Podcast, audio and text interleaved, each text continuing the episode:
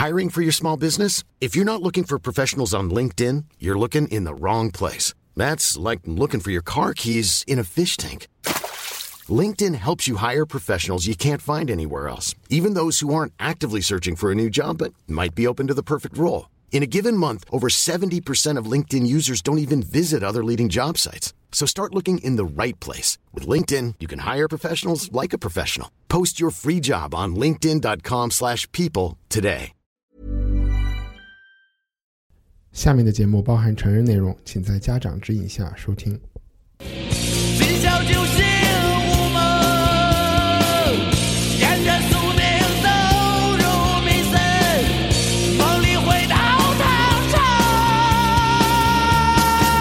听众朋友，大家好，欢迎收听文化土豆，我是一康肉米。首先祝所有的听众新年快乐，这是我们二零一八年的第一期。今天我们谈论两个都是由小说改编的电影，第一部是《妖猫传》，陈凯歌的新电影正在上映；第二部是很多人都已经很很早的找到了资源，甚至把小说都拿出来看的《Call Me by Your Name》，请用你我的名字呼唤我，啊，请用你的名字，哦我的名字，呼唤你。反正就这意思啊。那今天和我们在一起录音的是有艺术家龙迪和作家舒翘两位。Hello，Hello，Hello，Hello，你的声音重叠了。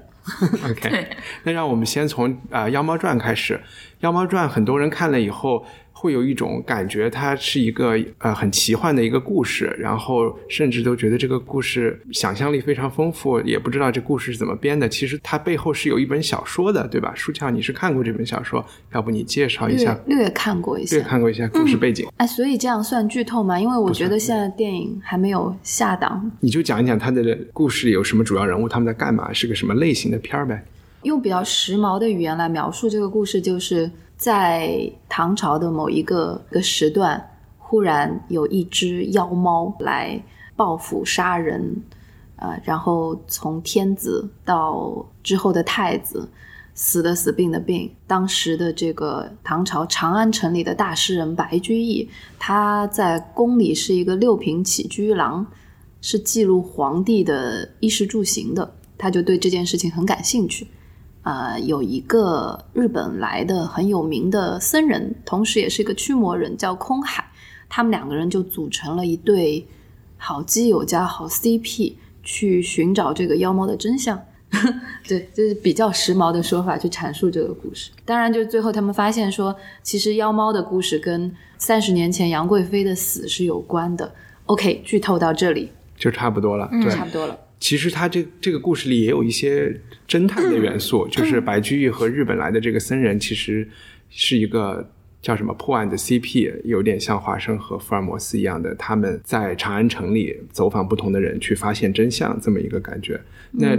我们问一下二位，就是对最吸引你们的地方分别是什么呢？嗯，龙迪先来场景，，OK，怎么讲？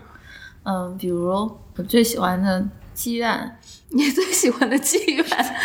就觉得妓院那段就挺复原了当时妓院的景象吧。然后还有就是那个藏宝阁，我就像看一个漫画一样，有一种看漫画的感觉。而且感觉这些拍摄的场景，它不太像是电脑做出来的。对对对，就是挺真实的吧。OK，精美大气上就是它档次。它比较符合我对那个时候唐朝的想象吧。舒畅呢？沙门空海这个小说本身就是很有名啊，对对对，刚才你们忘记对讲了。对对对，孟枕墨小说的原著者，他本身是一个写奇幻在日本特别特别有地位是当代的是吧？当代的，当代的一个大叔，但是他写写奇幻小说非常非常的有地位在日本，他的像阴阳师啊什么的都是我们非常非常熟悉的作品。然后《妖猫传》，我自己对它的感觉就是，我觉得特别像一个漫改的电影，这个是让我挺吃惊的。可能陈凯歌导演也并不知道什么叫漫改，但是以我的一个视角去看，很多人包括出来了之后很喜欢的说我很喜欢，不喜欢的说我看不懂。那看不懂是为什么呢？其实它整个的逻辑就很像漫画改编的那种。那你开始说的原著，它是一本漫画书吗？原著是文字的小说，啊是一个小说。但是我觉得，就是日本人写这些东西，其实他就漫画的这种逻辑，漫画的思维方式，已经不是说我只是呈现在视觉上。有很多日本人，呃，他拍电影也好，写小说也好，本身就是有一种漫画式的思路。你可以想一下，我们小时候看漫画，比如说四格或者是多少，就一页上来，其实你需要用自己的想象去填补这个几张画之间的过渡。其实这个电影也是，你你在里面在看的时候，你跟这个电影的互动。不是说他完全把这个故事一股脑儿的就告诉你了，其中有很多东西需要你自己用想象去串联。打比方说，我看见网上有非常非常纠结的人会质问说：“哎，杨玉环荡秋千，在众人面前荡秋千，她那么高，那绳子是系哪儿的呀？”就是说镜头里面没出来。那其实这个就是一个很奇幻的。一个一个东西，那你必须要靠自己的想象，你你不能说只给答案，说哎，这两根绳儿是系在一个高楼上，或者是系在一个什么地方上的。嗯，我我觉得这个就是挺漫画的一个地方吧。当然，就是整个的置景啊、美工啊，整个的视觉吧，视觉还是让我觉得很喜欢的。嗯，就是舒少刚才说的漫改的这个和日本人的语言风格，解答了我的一个问题，就是我看的时候。我有一点不习惯，因为平时也不知道平时吧，就是我这个人可能看二次元的东西很少，我就看以前很多古装片，就对中国古代的人他的那种行为方式、怎么说话有一个我自己的印象。然后看这部电影里特别不习惯的就是年轻的这些演员，他们说话逗乐，比如说白居易，我就觉得他傻傻的一个人在那儿，并不像一个那么有才华的人，一点都不 hold 着，我就觉得演的挺差劲的。但是如果说把它看成漫画，也许是年轻人能接受的。我我还是稍微有一点不习惯，因为我看过类似的东西，就你就是看的是老《三国演义》那样说话的，对，甚至以前拍的唐明唐明皇，嗯，大明宫词，对，你看过大明宫词？没没有看过大明宫词，我对错了。大明宫词其实就有一点，对，有一点像嘛。对，我想说的是那个前《琅琊榜》。因为《琅琊榜》的视觉其实也有很多那种特效嘛，但是第一、二集的时候不习惯，后来因为所有人都是这样的，嗯，美颜过的，我就逐渐它那个颜色绿绿的，我就后来就习惯了。但是我觉得这要比《琅琊榜》还是要就是真实一点啊，人的形象就是脸没有美颜过，而且我是觉得就很多日本的漫画，你去想想，我们小时候看那些什么。尼罗河的女儿呀，这些那就是脸都一样的，对吧？对，然后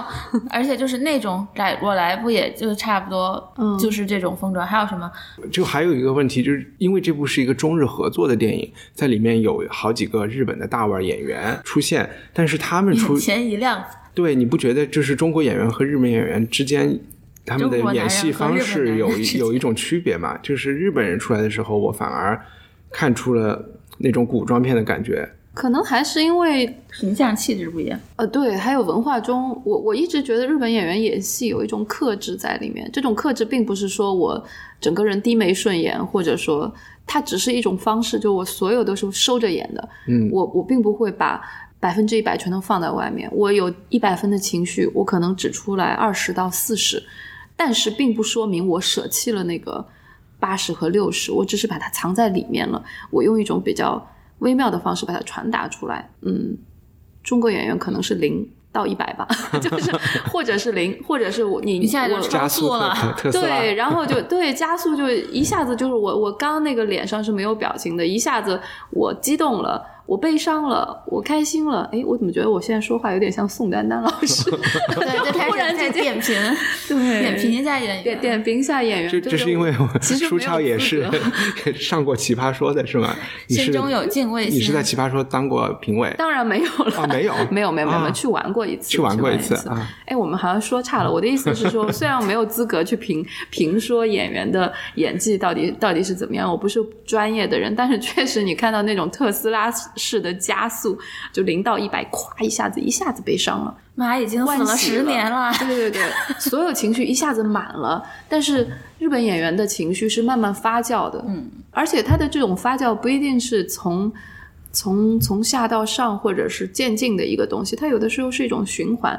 就特别典型的，比如说演那个老和尚的，老和尚的，还有那个松坂庆子的演的白灵，嗯，他自始至终其实他的情绪没有一个很明显的渐进。老和尚是说着说着死了，松坂庆子是说着说着就对他不爱我了。其实他并没有说不给你们看东西，给你们看东西，其实他留了东西啊！我跟你讲，为什么不拿出来？是因为他不爱我了。嗯，就他不是这样的一个鉴定，他始终是慢慢的说。我最后发现这个日记的时候，其实我也发现了一件事情，就是他并不爱我。就他整个情绪都是稳稳的在那边出来。哎，这个好像真的太宋丹丹老师，我们还是讲点《妖猫传》的，对《妖猫传》本身的事情。你觉得《妖猫传》它这个故事，因为有的人觉得它是恐怖片，然后龙吉说它只有你觉得是恐怖片吧？就龙吉说它是视觉上一个特别享受的片子。刚才听你讲，里面又有挺多跟爱情有关的事情。那最后你觉得这个故事是关于什么的事情呢？他想表达一个你先说。我觉得就是一个关于爱情的故事呀，谁和谁的？年轻人的爱情，怎 么怎么讲？年轻就人的爱情，是赤子之心的爱情啊！就那两个白鹤少年，就因为在电影里，其实你发现有很多人都哎还有白居易也是少年，嗯，对啊，也是年轻人嘛，就是干干净净的。我刚才想说，就是在电影里，就是也不是想剧透，就是你最后会发现杨玉环当时有一点是一个万人迷，然后她的这个传说和神话还迷倒了不仅是她当时的人，还有后来的不同的人，包括白居易写《长恨歌》嗯，相关的，对吧？大家为什么会爱上杨贵妃呢？我可能会把这个东西想的稍微多一点。我觉得，呃，是爱情，但也不只是爱情，因为有很多时候，爱情这个东西很玄，它引领我们走到一个更高的境界，就是我们对美、对什么东西是永恒的这样的一种执念。其实，整个片子，我觉得，与其说是在说爱，还不如说他是在谈执念这件事情。几个问题，一个是杨贵妃她是一个美人，每个人都爱她。其实你可以把它看作她是一个美的化身，它象征着圣级的，对，就是圣级的大唐，它是一个美的至高的东西，大家都想追求这个东西。因为时势的关系，啪，这美就陨落了，就破灭了。嗯，也就是说，在你追求的最高的东西破灭的时候，你要怎么办？那你是继续活在执念里，还是去面对现实，说其实美是不可能永存的，永恒只是一个谎言？我觉得其实可能陈凯歌导演想讨论的是这个东西吧，因为因为他好多电影讨论的都是这种盛极而衰，然后以及就是说真正的美破灭了之后，我们是苟且的活着，还是宁为玉碎不为瓦全？其实像《霸王别姬》也是这样，嗯，其实像《霸王霸王别姬》原著里面，呃，最后陈蝶衣并没有死，他就是苟且的活着，也就成了一个呃不算油腻嘛，就是一个很很狼狈的、很很普通的这样的一个中老年人。但是在电影里面，他是选择就是自杀。那其实这个就是陈凯歌导演，我觉得他是一种少年的意识。我也并不是说我一定要在执念里活着，但是我也呃，怎么说我我我希望我可以做一个漂亮的了断，而不是特别难受的活在这个世世上。那其实白龙也是这样的一个一个少年，就是说他守了他三十年，哎，这里好像频繁的在 剧透啊守了他三十年，活在执念里。呃，其实最后白龙也是死了嘛。哎，你刚才提到《霸王别姬》，我还真的是觉得就是中国电影里的一个特别棒的作品，但是我有点不记得陈蝶衣在里面自杀啊，最后最后他 演了吗？还是只是暗示他自杀？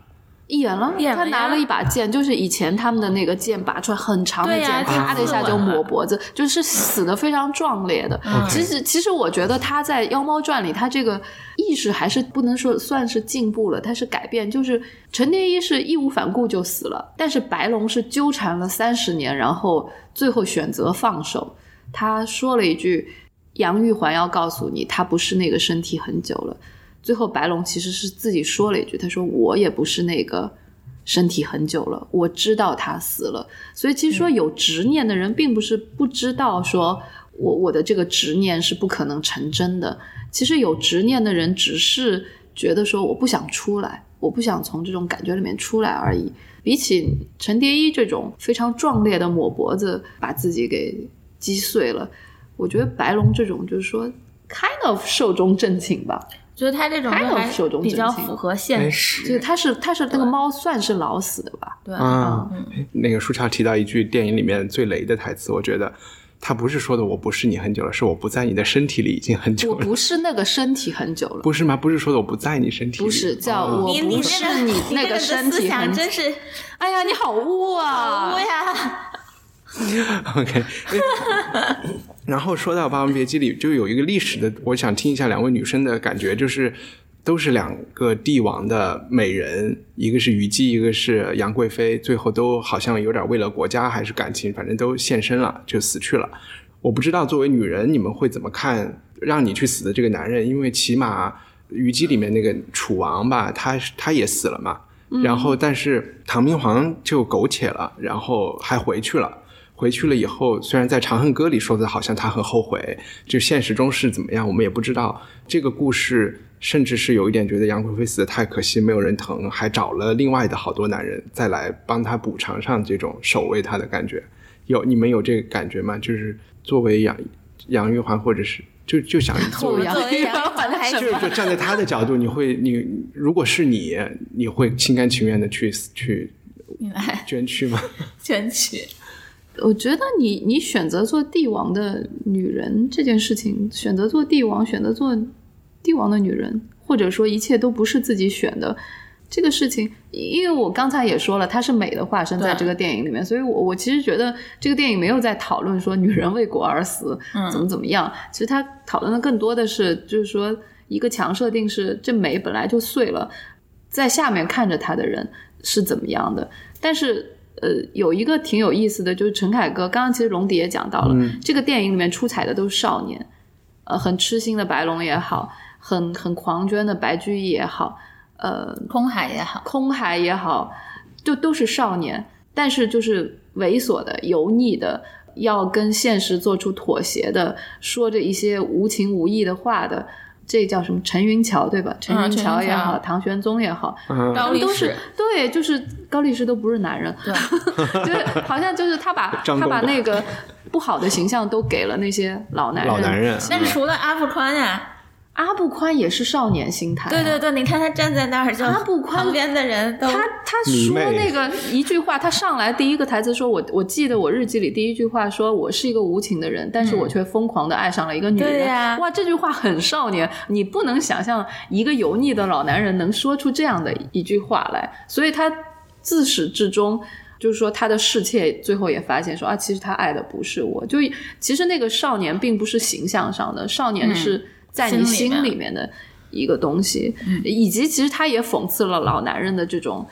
所谓的后悔，所谓的呃，鳄鱼眼泪，这就是对，就是因为有一句话说。好像是说金无畏的首领要求说，我现在把杨国忠的人头端进来了，你要用这个盘子把杨玉环的人头给端出端出去端出去。然后那杨玉环肯定就当时就整个人站在那边，玄宗就说了一句话：“我真想把我的人头放在这个盘子上端出去，可是嗯这样就违背了我们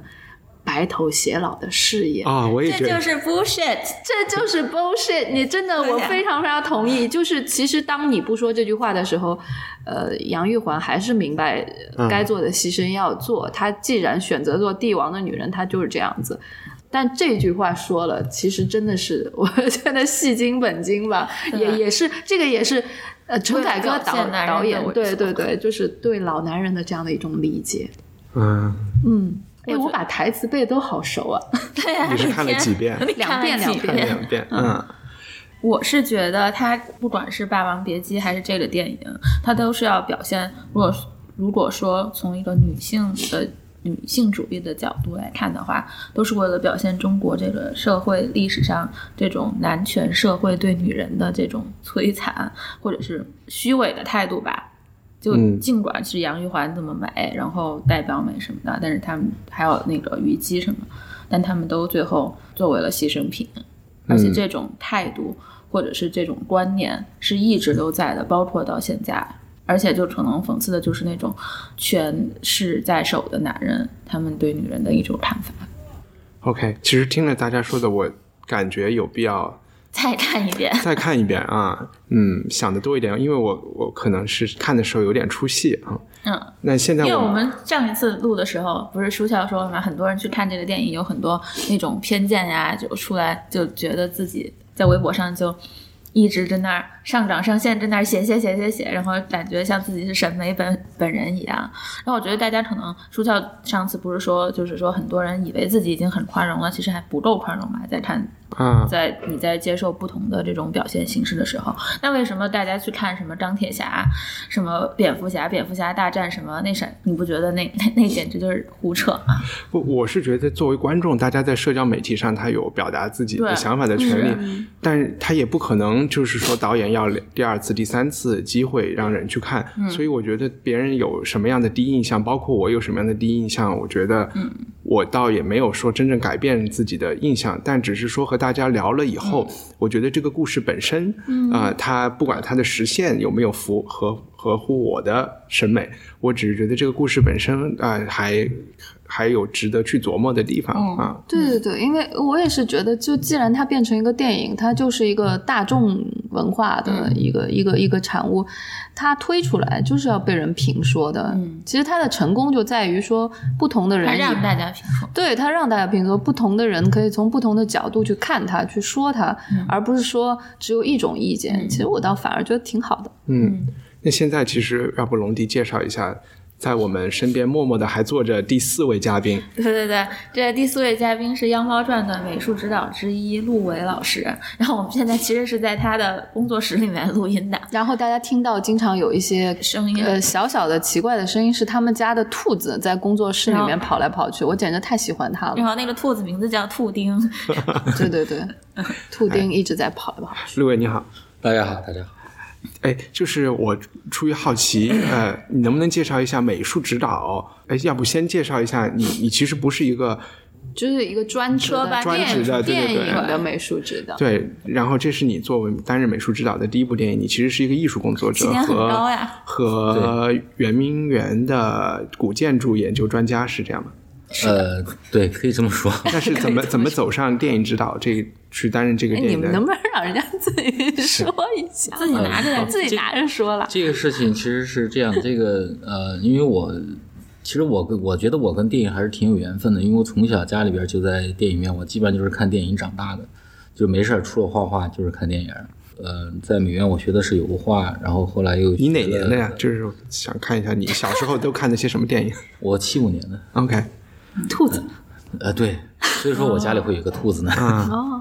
怎么说呢？电影其实是挺综合的一个独立的一个艺术。但是我是感觉我从小到大，我接触的，比如从绘画到一些理论性的东西，到建筑啊什么的，好像都整合起来，都在这个电影里面用上了。然后我加入到这个电影，是因为我的朋友，就是我们这个电影的呃美术指导图南，然后是当时是有一个著名的摄影师叫杨树的，把他推荐给陈凯歌。然后当时是说要建一个唐城，然后做这个影片，然后他马上就想到我，然后突然就马上就把我约着也去了。其实我当时挺懵逼的，我不知道到底要干什么。结果就六年入坑，对入坑六年，然后慢慢的熬啊熬啊熬啊，就那一个美术指导的工作具体是什么呢？它和导演有什么区别？和美术有什么区别？呃，其实美术指导在这个电影里头的话是，如果按照好莱坞的说法，应该是制作设计，就是 production designer，就是你一开始从剧本打磨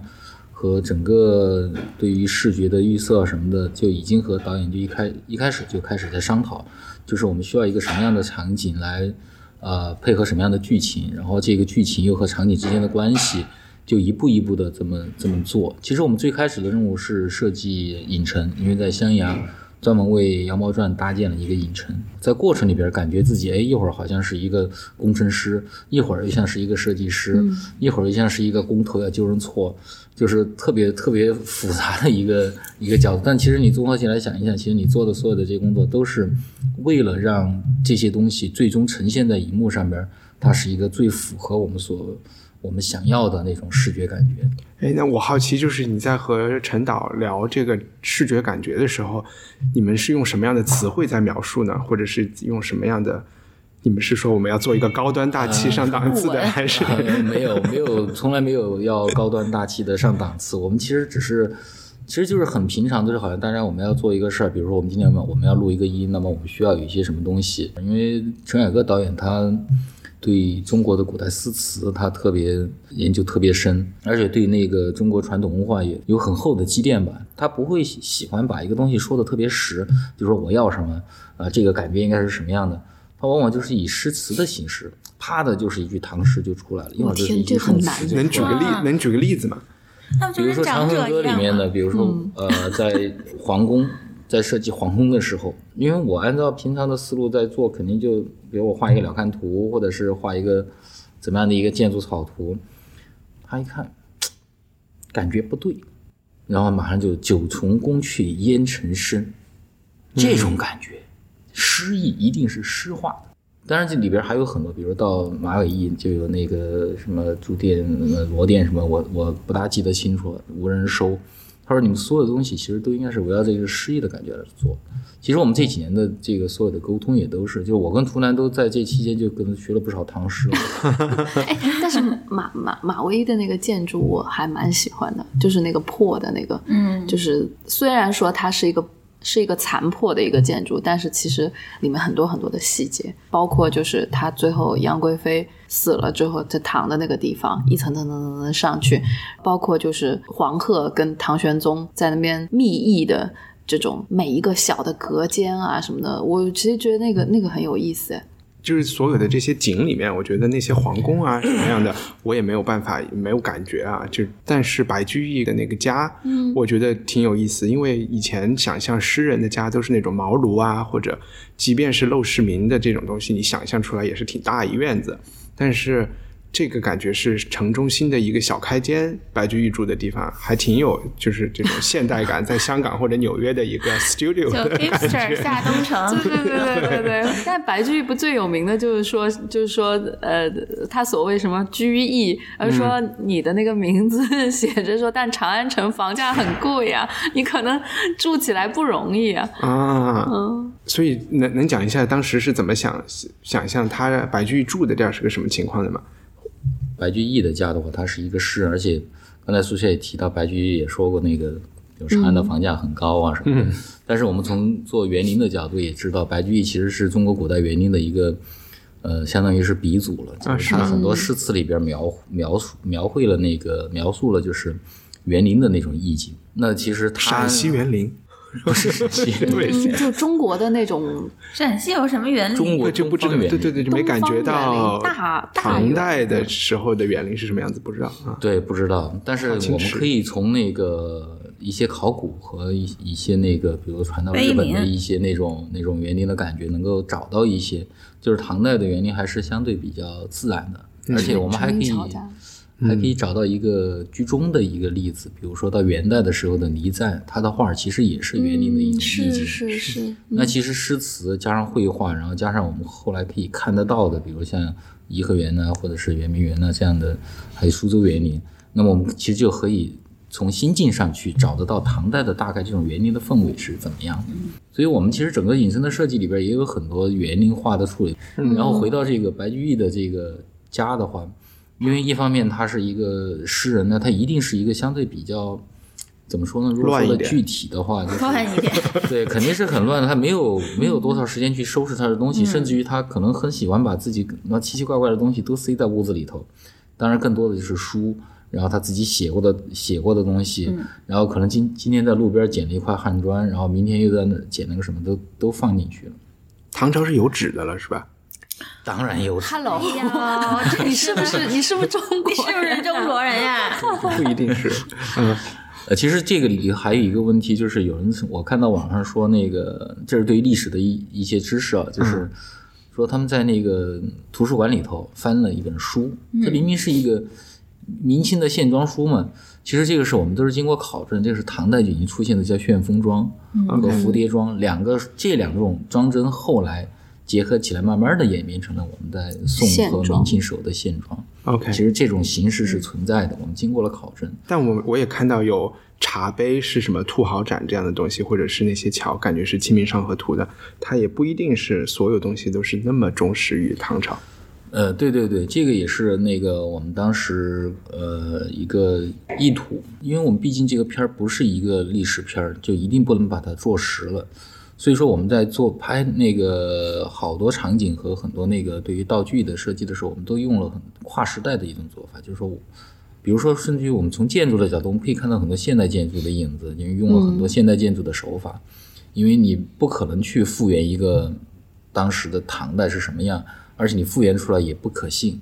而且真的复原出来的话，可能会很乏味。那你讲的现代建筑的影子指的是？比如说，有很多人在诟病的那个皇宫的那个朱雀门，可能有一个弧形的墙，然后两翼飞起来。那这其实都是一种现代设计的意识，因为这里边有几有客观的，也有主观的原因。客观就是因为那个影城的面积比较小。那么，如果我们真的按照唐代单体建筑对空间的要求的话，那整个影城只能修一个房子就差不多了，修一个皇宫，前面就全是广场了。嗯，那它肯定是不可能的。我们必须要把呃皇宫、寺院、民宅、官邸全部都要放到里边，那就必须要做一些相应的这种这种处理，因为毕竟这个景放到电影镜头里面，它是另外一个样子，而且它同时又作为一个独立的旅游区的话，我们也不能像那个像搭景一样，一半是房子，另外一半什么都不管它。所以在这样的一个呃，在这样的情况下，我们就找到这样一种平衡。那么，既然我们现代人在做现代的一部甚至于是奇幻的电影，那么何尝不用把它放进来呢？就像格那个戈达尔在电影史里写了一句，他说：“这个电影只是给你讲一个故事，它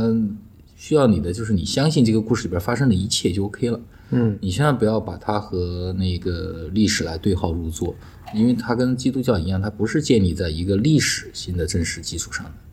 它是建立在一个故事的基础上的。嗯，告诉你就是，哎，你先相信它，然后你才能够进入这个故事。对，其实就是我刚才也有一个观点，就是说所有的电影都是它不是直接跟你讲道理的，就所谓我觉得陆老师刚刚说的，它像基督教一样，基督教跟人讲的它就没有 make believe。对对，就是他让你相信是通过一些故事，至于你怎么理解这个故事，那是你的事情。我给你构建一个世界，如果你愿意进入，我非常欢迎。我给你传达我想传达的东西的方式，并不是直接的跟你讲这个道理是在那边的，你必须要遵守。电影导演也是，他永远都是说把自己的梦建成这样的一个世界。那我觉得可能像陆老师这样，就这个梦中世界的一个总设计师的那种感觉。其实我还很喜欢里面的很多小道具，它里面是虚虚实实。很多小道具我，我我很喜欢，就是像白居易的卧室里面，你看白居易卧室里面的书跟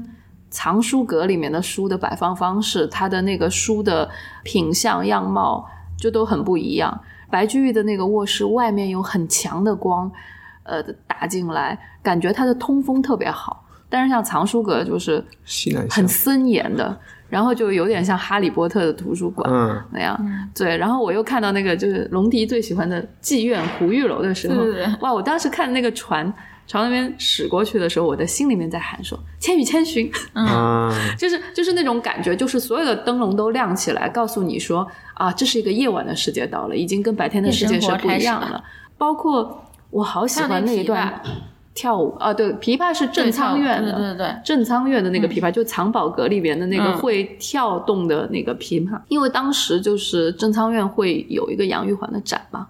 就这是日本的一个点儿。正仓院是嗯很有名的一个京都正仓院博物馆，这样子啊，杨玉环的那个展有展示了很多日本人认为是杨玉环遗物的东西。对，还有一些就是直接从大唐进口过去的东西，哦因为那个时候日本天皇也会收集很多，就是从唐来了一些器物啊什么对的。对对对 OK，对对，所以哎，刚刚说到哪儿来说？到你还喜欢妓院里面的一个什么东西？哦，里面有一段舞蹈，嗯。两段舞蹈，我觉得都张天爱那个很有意思，不有一段有点像土耳其的那个 Dervish 在转的那张，天爱跟小和尚的那一段，就是小和尚、有点 Tango 的感觉。对，就是两个人的那个互动特别有意思，他好像很即兴的，但是有很多人会说这太荒谬的，一个和尚去妓院，忽然跟一个妓女开始两个人跳舞，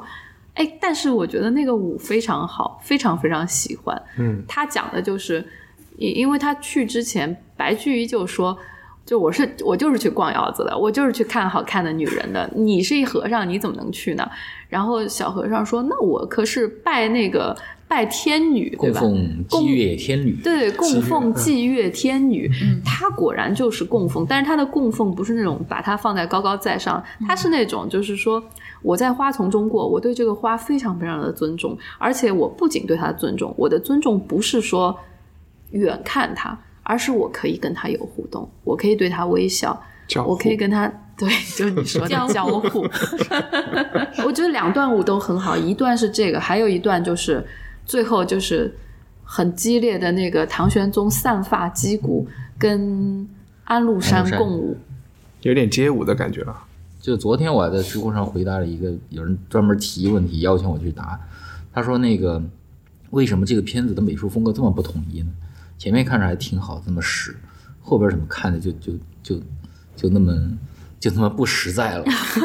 然后我给他回答我说我说对，就是这样，这个才是我们的美术风格，因为我们本来就是在找一种不同的形式，因为这个是跨越三十年的一个一个故事。而且后边极乐之宴到那一段儿，就是曹恒的书信出来以后，这一段儿其实全部是出于曹恒的想象。嗯他想象的大唐是怎么样的，那么我们就是需要有这个虚和之前的实来进行对比。然后在电影里头还有一些，呃，除了虚实的对比呢，还有就是荣枯的对比，也很花了很多功夫。就是陈凯歌导演也也一直强调，就是所有的景的这种对比、关联和情情绪之间的这些联系。比如说《花和香未楼》《极乐之宴》，然后到后来那个《极乐之宴》颓败以后，然后陈云桥家里边一个风情的卧室，然后到后来变得蛛网、哦蛛网遍布的那么一个感觉，有很多这种这种枯荣的这种这种变化。其实它是想体现出一个世事的一个无常，然后由这个又对应出了一个情感的一个问题。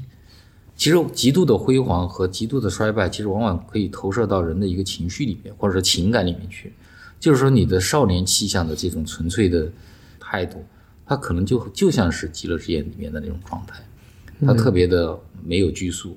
然后特别的浮光掠影都有可能。嗯然后另外一种另外一种感情，它就可能就可能也也可以说是油腻也好，或者什么，就是它附加了太多的一些别的因素，比如社会的因素，或者是说关于自己对自我的保护也好，或者是要追求一些什么自我欲望的膨胀也好，那它其实已经变得不是那么的纯粹。那其实某种程度上就是一种衰败。嗯，那其实这两者其实都是一种对应的。我我一直觉得这个片子里面，我刚刚为什么说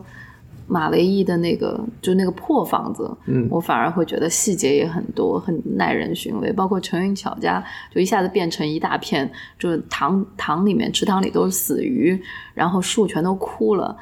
就那种废墟美学，我也是非常喜欢。因为其实中国人很善于去做，怎么说，就是春晚型的大阵仗，嗯。但是其实。我我不知道，我我个人是觉得废墟也是很美的东西，就是所谓的枯荣，对对，所谓的枯荣，就有荣时必有枯时，就《红楼梦》里面讲很多这个东西嗯。啊，对吧？就有的时候，其实中国人在古代是会也会去在意枯，就是枯这一层面的美学，嗯。所以就李商隐有那个诗，就是留得枯荷听雨声，呃，另外一种说法是留得残荷听雨声，就是唐诗里面就是会有这种意境。这个、嗯这个是《红楼梦》里面林黛玉说的，她说她很不喜欢李义山的诗，但这一句是最好的，她觉得。所以就这种废墟美学我，我觉得挺有意思的。包括就是，嗯，它不停的在交替，就花萼香灰楼会是废墟，然后就是从想象，就是白白居易有想象，然后那个曹恒也有想象，呃，看了之后，忽然从废墟上啪就一个个东西全都变成就是当年的那个景象，嗯、就是衣香鬓影，然后就是人来人往的这种东西，其实也是很令人感慨的。我记得当时去。第一次，好多好多年前，第一次去纽约看歌剧魅影的时候，嗯。因为他就是完全是这样子，在那个破败的巴黎歌剧院里面，把一件件东西都拍卖，就是说，嗯。我们这边就都，嗯，哎，其实这个故事跟歌剧魅影也很像，也是执念和守护。嗯。对，这白龙就是某种，就蛮像 Phantom 的那种感觉，嗯。就他就一件件东西都拍掉了，最后就大的水晶灯曾经砸死人，要拍的时候，哗的一下把那个东西一拉，全场那个音乐响起来，然后那个就是很像教堂音乐那个副格的那种音乐，哒啦啦往上走的那个音符起来，哇，那一刻就浑身鸡皮疙瘩都掉起来掉下来了。就是我我觉得，就是花萼香灰楼也是，最后他们那个白居易和空海进去，那个白鹤啪的往上旋转，然后一下子所有的东西都变成了当年的样子啊，花也开了，然后那个酒也注到池子里面了，人都出来了，所有的人都在欢笑，灯火辉煌。其实真的是很伤心，看了这样子的场景。我觉得说茶再说下去，我们这节目就应该收一下钱了。啊，那我们现在就从就从那个大唐奢华的宫殿过渡到意大利北部一个也有一点点夏天的意大利北被对夏天意大利北部被保存的很好，但是也有一点破败感觉的一个一个老宅老宅一个别墅里面，然后从皇家的这种生死故事过渡到两个男人之间的 爱情故事，哎，你描绘这些事情都很怪。对，这是一种客气的描述。然后，哎，这就是啊、呃很多文艺青年都期待许久的《Call Me by Your Name》，它其实是一本一个文学教授，一个埃及出生在纽约教文学史呃比较文学的文学教授 Andre Asiman 的小说，可能十年前，然后被意大利的导演卢卡哎呀瓜达基诺之类的一个人改编成的这部电影。对 Guadagnino，在美国的媒体里，特别是文艺媒体里，真是好评如潮。啊，然后男主角就年轻的男主角，九五年出生的这个甜茶，小甜茶。然，后他还被就是提名了金球奖的最佳男主角，嗯。那和他一起就是呃要这这次要要争这个男主角的有 Tom Hanks 啊，还有什么 Gary Oldman，还有那个 Daniel Day Lewis，都是这种老戏骨。然后他要是赢了的话，那真的是不得了。嗯，就是当就是一个李小璐呀，当年的。那你龙吉，你你今天为什么忽然也说话很 扫兴？那龙迪，你也翻了一下这本书，你能大概介绍一下它是一个什么样的故事吗？嗯，他这个故事就是，嗯，这个男主角的小孩叫 Alio，然后呢，这就是一个年轻的十七岁的少年，他的父母都是他父母都是大学教授，因为他们是本来是应该是居住在美国的，每年夏天他们都会到意大利北部的一个别墅去，然后待在那儿，他爸就会资助一个美国的大学生，然后到那个别墅去待六个星期，就写他的呃毕业论文，就是也给他顺便当下助理。就是当助理，然后帮他整理邮件啊，整理什么资料什么的。这一年夏天就来了一个叫做 Oliver 的这种嗯大学生，然后这个 Alio 就爱上了 Oliver，然后之后就是爱上了 Oliver，对，然后其实 Oliver 也喜欢 Alio，然后他们俩就发生了一段故事。但他们整个的这个恋情也就是几个礼拜，周时间，六周时间，可能就他们俩。就是因为小说里面不是按照时间顺序写的，嗯就是一个一个片段，一个一个片段。我觉得他们俩就真的就是激情迸发，也就一两两三个星期吧，我觉得可能。对，还是比较晚熟的一个。对对对，嗯、就他们俩之间开始的时候有一个那种，就 seduction 和就是被吸引和吸吸引和被吸引互相之间有一个那种 tension 在嘛，就那那个时间其实其实挺就是动物世界里面那种 mating dance 跳舞的那个过程哇，你真的好扫兴！Mating dance，mating dance 都来了，我对 Mating dance 完全开屏呢还 Mating dance 是那个谁跳的比较好，就是在《神奇动物在哪里》里面，他有跳一个 Mating dance。那那好，在我完全毁掉这个画面之前，嗯，问一下每位嘉宾，这部电影最打动你的地方，或者你觉得最值得称道的地方是哪里？我们从芦苇开始。细节。呃，这个 对这个电影的细节特别打动我，当然整个整个电影也非常打动我。我我觉得这个是近几年看跟爱情相关的片子，这是最好的一部。它既表达了爱情，然后也对于人和人的之间的一个关系，也讲得很有很有趣。我觉得他把它结合结合到《妖魔传》来看，那就是这个这个小男孩其实挺像白龙的，只不过说这个小男孩有他的父母的引导，然后也有后来那个 Oliver 的一种克制，其实他是挺克制的，嗯，有这样的一种关系状态，然后他还有另外的女孩，所以说他可以继续健康的成长下去，而白龙是没有的。白龙在当他的整个情绪迸发起来以后，一切就结束了。嗯，那他只有找到一个寄托，那就是这三十年的执念，他就下去了。你刚才说，就是这个电影里的是最棒的一个爱情故事，那你觉得他他对爱情的什么样的理解，或者是和你之前有什么经历的照应，就总得有一个点吧，不能不能那么儿抽象的讲。因为嗯其实，在看这个片儿的时候，我就感觉和呃自己小时候的经历和以及你成长过程里边的有一些经历，你的初恋，或者是说你你的，尤其还有暗恋，然后你追别人和别人追你的时候的很多状态很很相通，就是说你在一瞬间你就觉得，哎呦，哎，好像我原来也这样经历过。但是拍出这种青春爱情片，拍出这种暗恋难以启齿的感觉是很容易的呀，也没有，我觉得他没有那么值得称。他没有那么直白的拍 这种暗恋、明恋，他其实是在讲，我觉得他是在拍了拍出了这个关系，就是怎么样有一个完整的一个个案，就是怎么样的呃，完整的个案。完整的个案还行。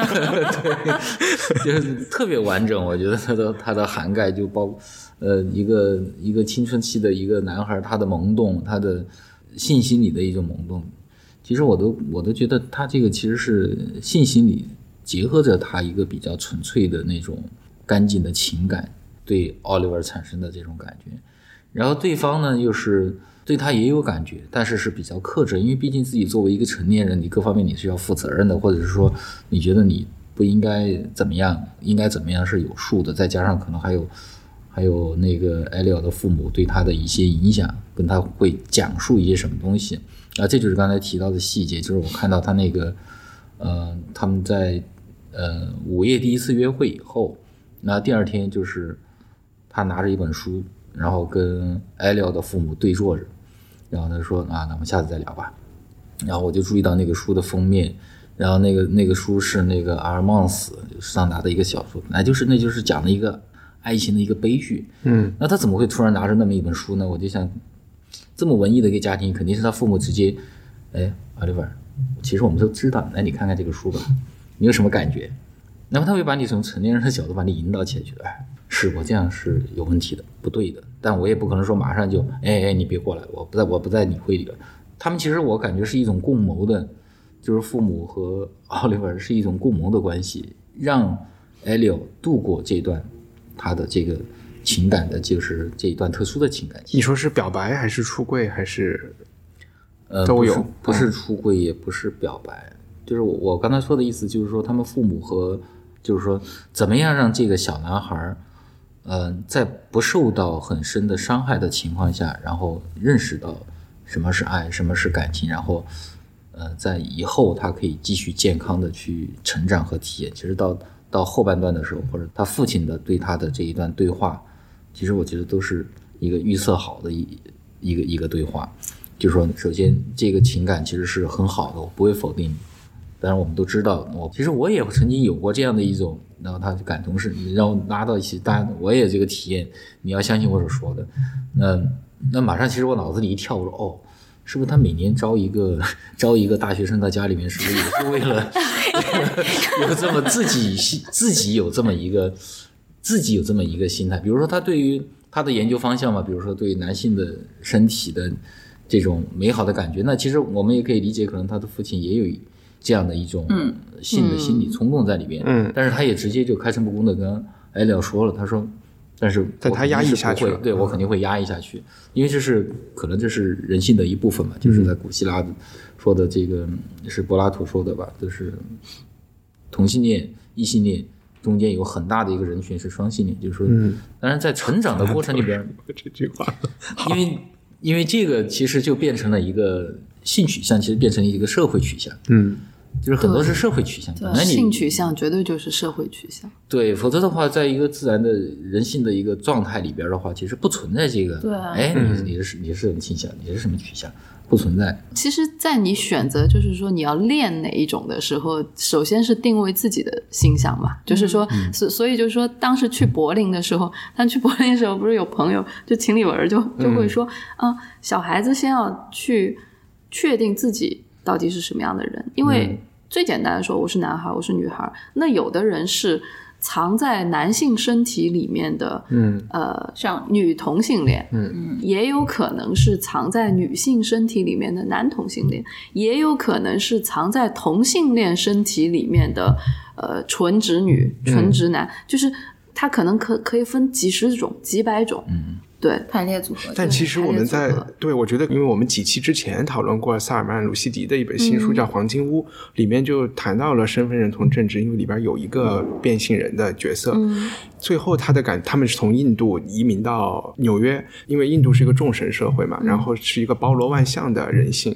美国就是现代当代的这种身份认同政治是一个你会有很多清晰的选择，你一定要选一个你注册的时候。对，这本身也是一种是一种问题对在这个也是一种障碍，对。对，选 other，然后在这个这在小说里的这个人，就是因为他没有办法做出这个清晰的选择，最后自杀了。反而他在印度是一种模糊处理，当然可能有歧视，他是边缘化的人，但是也给他提供了另外一种空间吧，是在美国没有的。在美国你得站队这样。呃，这个我我也我也是同意。我有的时候也也会觉得说，因为当时就跟柏林那个朋友在说，那其实小孩子一开始你叫他怎么去定义，当然他会觉得 OK，你给了我那么多选择，好像我我的未来是可以有很多选择的。但是其实我觉得只要有选项这个东西存在，社会对你就是有一定的。禁锢和嗯压制的，所以就是现在的社会有的时候看上去是很宽容的，但在宽容之下有那种隐性的、隐性的试图给你贴上标签。其实所谓的选项就是贴标签嘛。我我其实蛮同意陆老师说的，这个是一个爱情片儿，我就特别不喜欢人家说哦，今天你你要去看那个《Call Me by Your Name》，这个东西是一个同性恋爱情片，我就是一个爱情片。对，对这个我觉得爱情是不分说对象，不分年龄、种族、地位，就是它是一个很很美的东西。所以你觉得这里面的人的年龄差、性别差或者没有差都不影响的是吧？如果是一个来一个老一点的女性老师也 OK，我觉得当然有嗯年轻的男孩跟老一点的年老女师就是嗯上了年纪的女性的爱情片有很多也很很出色啊，就是比如说像 朗朗读者啊，像钢琴别恋啊，这些都是很棒的。嗯对对对，像韩国的密会啊，这都很棒的那反映这个关系的片子。其实所谓的就是说艺术作品里面的这些差异，只不过最后你要表现冲突，这个冲突就是把人逼到墙角。然后把爱说出来的这种感觉，其实是艺术作品的意图。那其实像这个作品就没有像《妖猫传》，也没有像我刚刚说的那些片子这样把人逼到墙角，它反而是在一种看上去特别宽松、特别轻松的环境里环境里。因为欧美人是对暑假、对夏天是有也是有执执念 有执念，就很多故事都是发生在暗流涌动的故事，发生在一个看上去很棒的 summer，呃，从那个《仲夏夜之梦》开始，呃，对吧？就就就有这样的母题在，比如说像呃那个伊恩麦克尤恩的这个《赎罪》。嗯对啊嗯，那个是一个，也是一个属于夏天的故事，但是那个就是最后就是悔恨终身。对你，你就是一个夏天改变了你的一生，但你依然会觉得这些东西，无论它是美好还是怎么样，最后这个情感直击你的心灵。呃，让你不至于在你老的时候觉得心灵被掏空，已经无法去付出，无法去爱了。我是自己是觉得说，其实这个小男孩他之所以这个感情很美好，因为哎，昨天好像龙迪有读一段那个，他就说好像是你你可以尽你的全力来伤害我，对。是那一段吗？那一段。就说你可以伤害我，嗯，你你要保护我，但是你又可以伤害我，你可以尽你的全力来伤害我，就是这种爱的感觉，我我付出的感觉，其实比被爱。要来的珍贵的多，嗯。你你对。醉了，最后你你你到了，有很多人上了年纪不能爱了，并不有是说的人真的就像他爸爸那样，到了三三三十岁就无法再爱了。那龙迪打动你的地方是什么呢？是那一段话吗？你要读一下吗？读一下吧。他要翻到那个，啊，嗯，原来这儿有，这儿有，这儿有，这儿翻到了。然后就是哦翻到了他就讲的，and yet about two weeks after his arrival, all I wanted every night was for him to leave his room, not via its front door, but through the French windows on our balcony. I wanted to hear his window open, hear his espadrilles on the balcony, and then the sound of my own window, which was never locked, being pushed open, and he step, stepped into my room after everyone had gone to bed. sleep under my covers, undress me without undress me asking, without asking. and And after, making, me want, want him more than, than I thought. I thought could ever want another living soul, gently, softly, and with the um, with the kindness one Jew extends to Extend to another, another. work his way into my body, Gently gently, and softly, and after heeding the heeding words, words I've I've been been rehearsing, rehearsing for days for now. days now. Please don't hurt me, which means hurt, For me, all, all you want. want。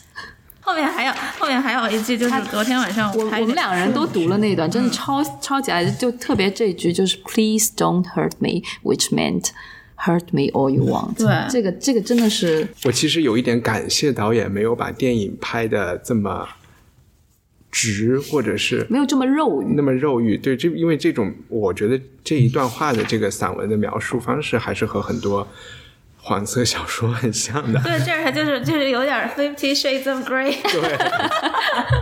但看书和电影，就是看书里你能更清晰的知道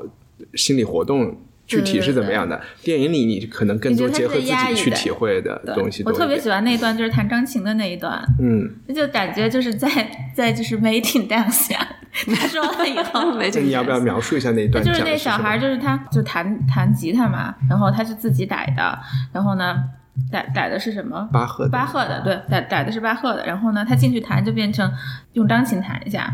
然后就说让弹成吉他那样，他就偏不，他就说我要用李斯特的方式来弹巴赫，摇滚一点啊对，然后自己动作就很多呀什么的，然后两个人就有那种 tension，他就一直在吸引他的那种，就秀就 show off，就是我在那儿我天，这这这个这个电影完全满足美国人的幻想，因为因为你知道，就这种调情方式是何其高级，在美国人看起来，就是对啊，你就一个人我用巴赫对，又是巴赫的音乐，两个人在那边调情而，且他没事儿就还在就 transcribe music，他不是他夏天做什么嘛？嗯就一看就是那种呃资产阶级，就说是家庭小孩，就是知识知识分子家庭小孩，什么 reading，呃 swimming in the river，呃 transcribe music，对啊，就是其实这个电影为什么受欢迎，我觉得里面可能也也会有一点那种幻想。对美国人那种幻想，就是说啊、中产知呃阶级知识分子，然后爸爸是考古学教授，妈妈也是一个知识女性，对，妈妈拿着德文书一下就能翻译英语，对对 对对然后就是夏天是要去意大利北部度假的，这这家里面各种语言到处飞，是，然后有很多就是那种也是知识阶层的朋友，对。所以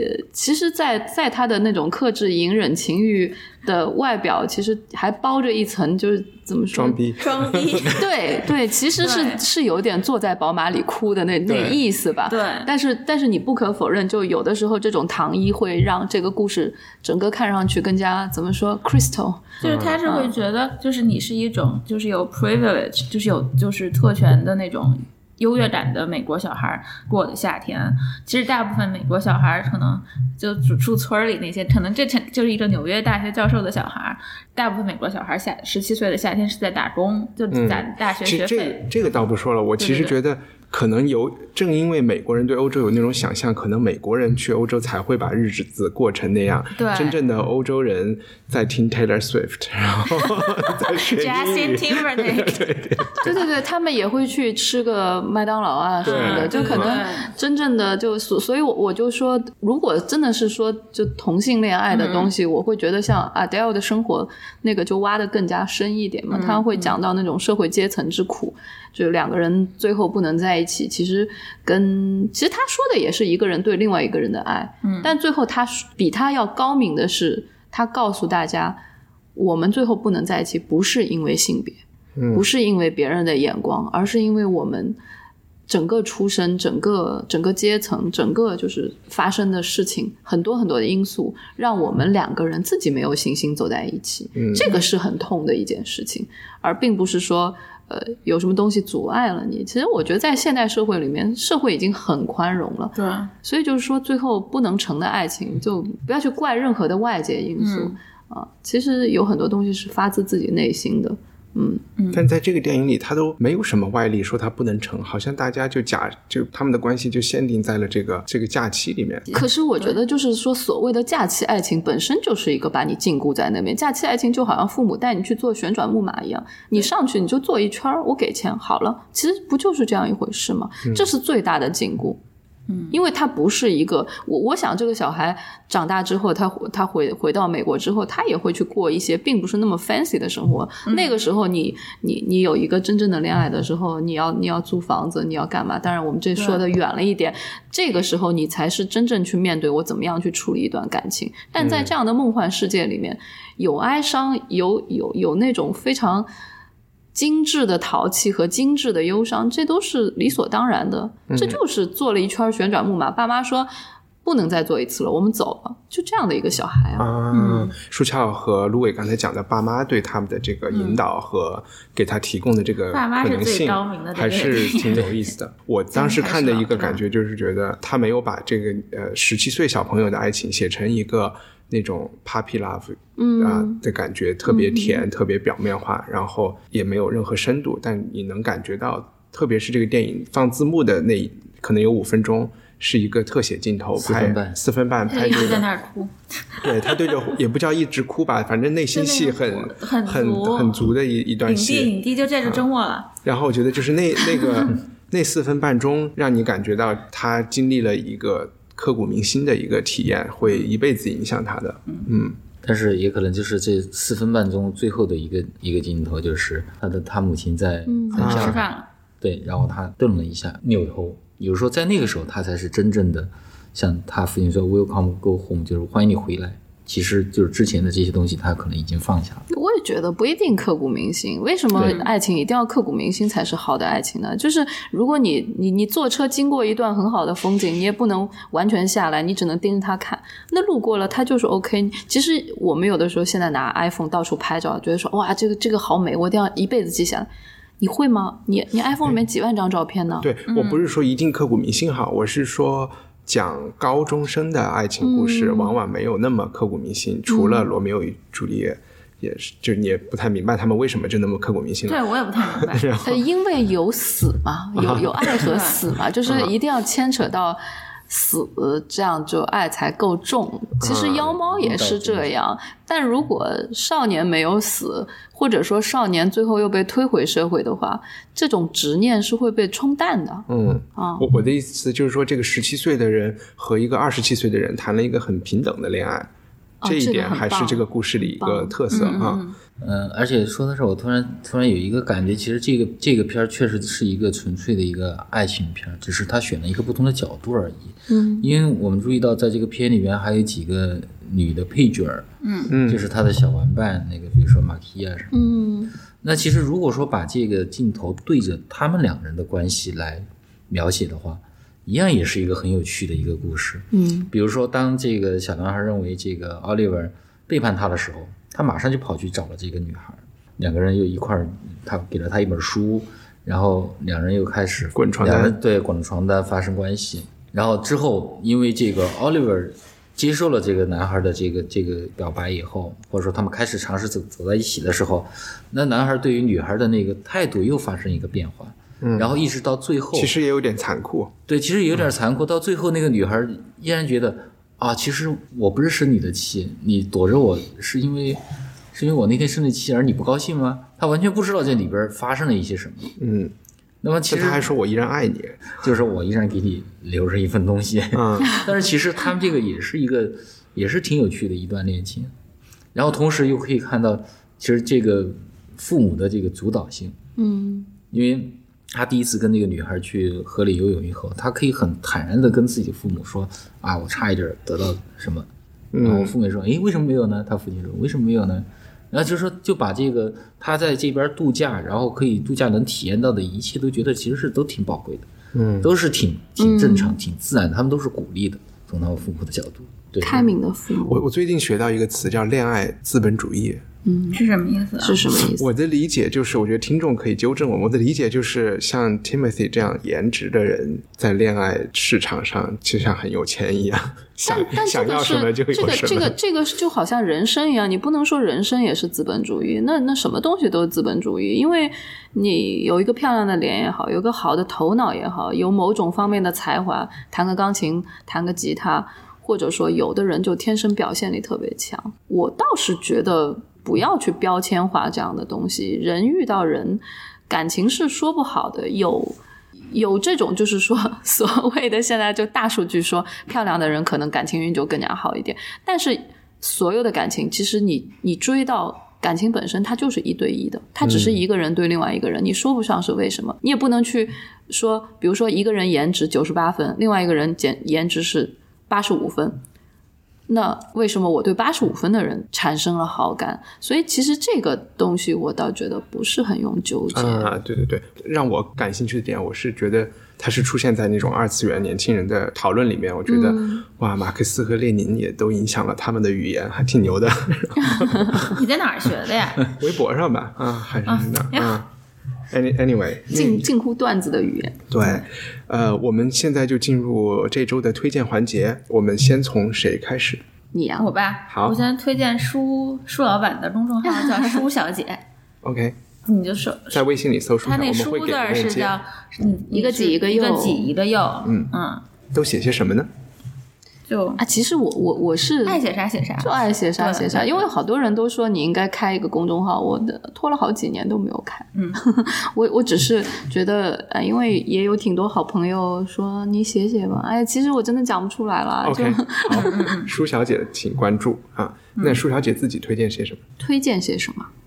推荐个电影吧，好啊，《圣路之死》。可能有些人已经看过了，好像是这一次是是戛纳还是哪里的？是最佳呃原原著剧本还是怎么样？Nicole Kidman 和那个 Colin Farrell 是两个人演的，一个四口之家的黑色悬疑故事。OK，我推荐的原因是我看了之后很难受，不能我一个人难受。就是难受共享。想虐自己的人可以去圣路，就是神圣的麋神，神圣的路，对鹿，啊，圣诞节那个鹿。OK，不是圣诞节那个路。哎呀，他又开始了，哎呀又你又来他每次就是人家在说这种的时候，他就冷一下，然后所有人都出戏了。愤怒之死。哦，我吗？哎呃，我我推荐没有看过《妖猫传》的都去看一看。嗯，要收钱，要收钱。对我，我其实还有一个希望你推荐的东西，就是你做了前期，就是特别是呃修建这些建筑啊，对唐朝那个时候的视觉是什么样子的一些调查，你能不能推荐一些旅游的景点，大家可以去 体会一下的？重走陆老师走过的路。对对对，啊，那我就首先推荐大家去湖北襄阳唐城，OK，因为那个是又要收钱我们拿你的照片去，然后合影合影合影了以后就可以，就是不要然后推荐山西的古建筑，因为山西从呃从唐以后，其实虽然说有很多战乱，但是保存的东西非常的好。但你说的不是平遥吧？还不是平遥，平遥我没有专门说平遥，我都没进去过，因为要收钱。嗯，那那山西，比如说什么地方比？如北边的大同就非常的好。大同虽然说经过一个全新的改造，但它里面的华严寺和三华寺都是原汁原味的辽金建筑和雕雕塑，非常的好。然后当然就还有佛光寺的释释迦塔，这也是在大同。呃，不是在大同了，这是在大同南边的。我从北往南，OK，我大概就说几个地方吧，也不用像一个旅游线路图一样。比如还有那个悬空寺，因为悬悬空寺我为什么要提出来？就是我设计那个我们设计极乐之宴的时候，第一次心里边的震动是来自于参观悬空寺，OK，走到一个小房间里，满壁的悬塑，然后旁边有一个真人大小满小壁的什么？悬塑，是指？就是用泥塑做的仙山，然后仙山上面有一些小人神仙在里边，有银菜啊什么的。然后你的面前，因为房间特别小，可能只有几平米，嗯，你旁边站的就是那个韦陀和一个仙女，嗯，真人大小的。然后对面是本尊真人大小的，然后后面是玄塑，然后那些人都有大有小。你进去以后，感觉这个环境特别虚幻，嗯，你好像在置身其中，又好像跟他没有关系，就这种感觉特别打动我。OK 然后到后来我们设计的时候，就逐步就思路就下去，所以悬空寺我就特特别推荐。当然就是那几个堂构，比如佛光寺、南禅寺，就是说我觉得有时候不管是去旅游还是去哪儿玩的话，都带着某个有趣的点，或者是说有趣的课题去玩的话，会比较有意思，而不是说。走到一个地方看了，OK，哎，这个地方好玩，哎，我看看，哦，这儿曾经拍过什么，哎，这儿曾经有过什么，找到一些简单的联系就完事儿了。其实要更多去把这个对象深挖一下，找到一些有意思的东西。这个这个也像 Call Call Me by Your Name 的美国观众一样，就是就就太太高级了，对一般人来说有点高级。那有没有什么呃一本入门的书或者纪录片可以帮助大家去或者不去的时候了解古建筑的？嗯，其实古建筑的书还挺多的，比如说像有一个台湾的一个作家写过一本，是叫《穿墙透壁》，那么对中国古建的架构啊什么的比较讲的比较清晰，而且他那个方式就是把把古建都用水彩水彩的形式画成那个剖面图，那么看的会比较直观。OK，当然，其实建筑类的书籍有一个很大的问题，就是可能很多人阅读的时候会有障碍，因为它都比较专业，有一些用词啊，或者是一些举一些例子都显得比较专业。但是如果你尝试着去进入的话，你会发现里面很有趣。嗯，然后包括像梁思成写的那个建筑史，这都是很好看的书。OK，行。那我推荐一个轻松点的一个电子游戏，就是用 用 Steam 这个平台的，还有 iPad 上的人去下载一个叫 Her Story 的游戏。这个游戏的叙事就是你是一个警探，然后呢，在警察局里有很多口供的录像带，每一个录像带都大概一分钟。你先看一个，有一个女人告诉你啊，她丈夫死了，怎么怎么样。你可能听到了她丈夫的名字，你就去数据库里输她丈夫的名字，就出来另外五个录像带。然后你就一个接一个的去破一个案，大概我花了不到两个钟头就通关了，然后明白了整个故事。它我觉得是另外一种看电影或者是呃一种文学叙事的一种体验吧，我觉得还挺好的。如果戴着耳机，晚上一个人在家里，还还有一点点恐怖的感觉。你上次说了一个词，描绘它那个什么什么很好，就是这个交互体验很好，交互体验，交互体验哇，我觉得这个词超级嗯牛的，很高级。对，好高级我我们在这个录音里老说上次和昨天，就是因为今天其实是我们四位坐在一起第二次录音。昨天因为一些水逆的原因，前天 我们的录音的这个没有被保存下来。但如果你能听到现在我们现在，就说明这次成功了啊。哦，三个机器录着呢。 OK，谢谢大家。谢谢。 For the love, for laughter, I flew up to your arms. Even when we're on a budget, we still deserve nice things. Quince is a place to scoop up stunning high-end goods for 50 to 80% less than similar brands. They have buttery soft cashmere sweaters starting at $50, luxurious Italian leather bags, and so much more. Plus, Quince only works with factories that use safe, ethical, and responsible manufacturing. Get the high-end goods you'll love without the high price tag with Quince. Go to quince.com slash style for free shipping and 365-day returns.